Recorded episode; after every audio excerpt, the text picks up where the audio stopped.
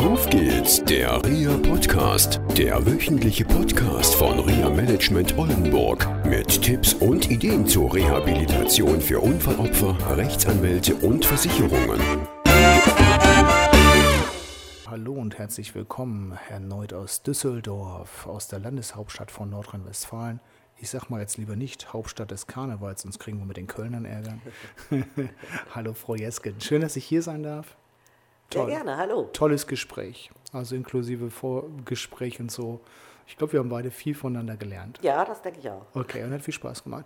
Ja, heute kommt das Thema nochmal, wir, kommen- wir schanken nochmal so ein bisschen ähm, in die negative Schiene rein, aber es ist Ihre Praxis, was Sie jeden Tag erleben.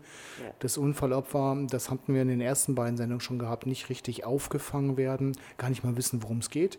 Das liegt nicht immer an den Versicherungen, auch an denen und es kann auch liegen einem Anwalt, wenn man denn einen hat. Sie haben erzählt, viele haben nicht mal einen, weil keine Rechtsschutzversicherung, Ja. wissen gar nicht, wie es weitergeht.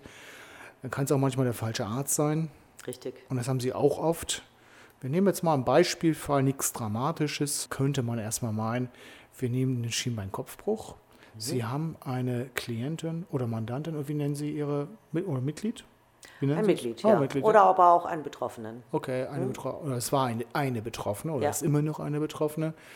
Ja, die hat keinen Verkehrsunfall gehabt, da kam ein Hund und dann ging es los. Richtig. Schienbeinkopfbruch, nicht richtig erkannt, dann wurde operiert und operiert. Heute, retrospektiv gesagt, falsch operiert, das ist gutachterlich auch festgelegt worden und festgestellt worden, alles ist gut. Aber das hat jahrelang gedauert. Jahrelang ging das hin und her. Die Versicherung hat es nicht anerkannt, die wollten auch nicht zahlen. Ja, da ging es dann von der Selbstständigkeit so langsam dann in die SGB II-Leistung, also Hartz IV. Da waren Operationen, die notwendig waren, auch nicht möglich. Sie stoppen mich, wenn ich was Falsches erzähle. Ja, das tue ich. Okay. Und dann ging es weiter. Also ihr Mitglied, die Betroffene, hatte das Gefühl, ah, jetzt habe ich eine Chance und ja, und dann kam die Gerichtsbarkeit. Richtig. Und dann ja. hat es gedauert. Erzählen Sie mal ein bisschen. Ja. Wie war es gewesen? Wie ging es weiter mit Ihrer Mandantin? ja, das ist so, dass also vom Zeitpunkt der Klageeinreichung bis zum ersten Gerichtstermin 15 Monate vergangen sind. Also wir müssen, Entschuldigung, dass ich so unterbreche, nochmal einführen und sagen, Sie sind sehr spät in diesen Fall reingekommen. Also Sie haben sie ja nicht Richtig. von vornherein begleitet, Ja, sonst ja. wäre das sicherlich anders gelaufen. Also Sie sind ganz, ganz spät in diesem Prozess überhaupt. Ja. ja Sie wurden beteiligt. Also unser. Anliegen wäre es ja gewesen, es gar nicht erst so weit kommen zu lassen, dass es vor Gericht geht. Ja, Hm? Für uns ist es natürlich die beste Lösung, wenn es gar nicht erst dahin kommt. gut. Also alle unter einen Hut zu bekommen und wirklich Genau. konstruktiv nach Lösungen für alle Beteiligten Richtig, zu suchen. ja. Das, das ist ja auch eine, eines Ihrer Ziele, kann man auch auf Genau. Ihrer Homepage nachlesen. Ja. Das ist alles schön beschrieben. Okay, gut. Und 15 Monate auf den Prozess warten? Ja, das ist so, dass wohl die Gerichte personell sehr unterbesetzt sind und dass es dann eben so lange dauert, bis ein Gerichtstermin stattfinden kann. Und dann ist es so, dass im Zivilrecht es so ist, dass erstmal ein sogenannter Gütetermin stattfindet. Also dann wird äh, der Richter versuchen, die Parteien, so nennt sich das ja so schön in, in dem juristischen Deutsch, dazu zu bringen, sich zu einigen. Das ist allerdings ja nun von vornherein in den meisten Fällen schon zum Scheitern verurteilt, weil sonst wären sie ja nicht vor Gericht gelandet. Okay, gut. Liegt es nach Ihrer Erfahrung immer an Versicherungen oder liegt es manchmal auch an überzogenen Vorstellungen von Anwälten oder von Betroffenen? Das liegt nicht immer nur an Versicherungen. Also das ist eine Erfahrung, die wir inzwischen gemacht haben. Will nicht heißen, dass die Versicherer reibungs- und lückenlos zahlen, wenn sie zahlen sollen, aber sie sind nicht die alleinigen Buhmänner. Nicht selten sind Anwälte, die ihr Handwerk nicht verstehen, weil sie nämlich überhaupt keine Ahnung im Personenschadenrecht haben, dafür verantwortlich mit völlig überzogenen Forderungen, letzten Endes den Versicherungen gar keine Wahl zu lassen, um zu sagen, wir zahlen nicht. Okay. Kommen wir zurück auf den Praxisfall Ihres Mitgliedes. Ja? Und da war es keine überzogene Vorstellung von Leistungen gewesen oder Ansprüchen, sondern es war im Prinzip noch an der unteren Grenze, was man so verantworten konnte. Es wäre Richtig. eigentlich alles okay gewesen. Richtig, richtig. Und ja. dann Im Prinzip ist es so, wenn ich da noch einschreiten darf, da Ja. wurde noch nicht mal Geld gefordert in dem Sinne, Okay. sondern es ging darum, dass die Operation ermöglicht wird und die Folgekosten aufgefangen werden. Weil Weil- anderenfalls diese OP gar nicht gemacht werden konnte. Also Folgekosten wie Haushaltsführung. Ganz genau. Okay, es war eine Alleinstehende oder Also gar nicht um das? Geld für die Betroffene, die wollte gar kein Geld haben, die wollte nur, dass die Kosten, die auf sie zukommen, die ja quasi Fremddienstleister, dass die gedeckt sind. Mehr wollte sie gar nicht. Okay. Ja. Also relativ wenig. Ja, Okay. Und dann hat sie es 15 Monate hingezogen. richtig. Ja. Okay. Was ist in diesen 15 Monaten passiert? Gar nichts. In den, in den 15 Monaten ist überhaupt nichts passiert, also für die Betroffenen. Es würde auch allen anderen so gehen, nicht nur unseren, unserer Betroffenen hier. Nicht zuletzt hat es dazu geführt, dass sie nach weiteren äh, knapp fünf Jahren einen Vergleich zugestimmt hat, weil sie einfach äh, psychisch nicht mehr in der Lage war, diesen dann schon fast neun Jahre dauernden Kampf weiterzuführen. Und das ist ein wichtiger Punkt mit den psychischen Erkrankungen. Ja. Es gibt auch andere Begleiterkrankungen, die sich entwickeln können. Zum Beispiel Bluthochdruck. Bluthochdruck, genau. Das war ein Thema, hatten wir Ja. uns darüber unterhalten, genau.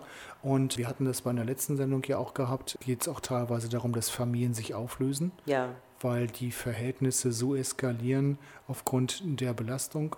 Nicht nur des Unfallopfers, sondern Ja. auch der Angehörigen. Und ähm, werden solche Sachen nach Ihrer Erfahrung von Versicherungen aufgegriffen oder von Anwälten? Fragen Anwälte danach so? Wie geht es Ihnen eigentlich in der Familie? Gibt es seitdem noch neue Erkrankungen irgendwie? Ist da was zugekommen oder so? Oder haben Sie sich jetzt scheiden lassen? Wird sowas gefragt? Wird sowas irgendwie ja auch hinterfragt im Sinne von einer guten Wiedereingliederung? Denn das ist ja das Ziel, was Sie auch haben. Richtig, ja. Also wenn überhaupt dann sehr selten. Also das müssen dann schon Anwälte sein, die sich wirklich spezialisiert haben auf das Personenschadenrecht. Die genau wissen, was passiert im Umfeld einer Familie beispielsweise, wenn ein Unfallopfer schwere Unfallfolgen zu tragen hat, die wiederum je nachdem, äh, wie die Person vorher gelebt hat, gar nicht so schwer sein müssen. Da kann zum Beispiel ein gebrochenes Bein das aus der Tanzkarriere bedeuten, was wesentlich schlimmer ist für eine Ballerina beispielsweise, als für jemanden, der sein Bein vielleicht nicht so dringend braucht in seinem Beruf. Hm? Stimmt. Ich glaube, es ist auch eine Frage, mal mit den Wertigkeiten umzugehen. Also in meiner, Richtig, in meiner Welt ist es so, egal welche Unfallverletzung, sie ist immer individuell zu Genau. sehen. Also mein Beispiel mal, es ist ein Geiger im Staatsorchester, es ist sein Traumberuf und der bricht sich aufgrund eines kleinen Fahrradunfalls nicht verschuldet den Daumen, der versteift wird. Ja. Es ist aus mit der beruflichen Karriere. Ja. Und das kann natürlich wahnsinnige Auswirkungen haben. Um dann nochmal den ne? Bogen zum Anwalt zu schlagen. Ja. Also die wenigsten sind in der Lage, so viel Feingefühl zu entwickeln, das Ausmaß dessen überhaupt auch nur ansatzweise erahnen zu können. Liegt es vielleicht an der Sichtweise auch, dass eine Dienstleistung geschuldet wird vom Anwalt, die über diese Sichtweise hinausgeht? Richtig. Das ist ganz sicher ein Punkt. ne? Der Anwalt weiß ja ganz genau nach Rechtsanwaltsvergütungsgesetz, äh, wofür er dann sein Geld bekommt. Und alles, was darüber hinausgeht, bedeutet ja zusätzliche Arbeit und Zeit, die investiert werden muss, äh, die nicht bezahlt wird. Und von daher fehlt es dann doch sehr oft an der Bereitschaft, äh, sich auch in dem Bereich ein bisschen, bisschen mehr einzusetzen. Also für unsere Zuhörerinnen und Zuhörer ein wichtiger Hinweis, fragt die Anwältin, der Anwalt auch nach solchen weichen Faktoren. Ja, richtig. Okay, super. Ich darf mich vielmals bedanken, dass ich heute hier sein durfte und Sehr gerne. ich hoffe, dass wir uns nochmal treffen. Ja, das würde mich sehr freuen. Vielen Okay. Dank. Ja, tschüss. Tschüss. Das war eine Folge von Auf geht's, der REA Podcast, eine Produktion von REA Management Oldenburg. Weitere Informationen über uns finden Sie im Internet unter www.reamanagement-oldenburg.de.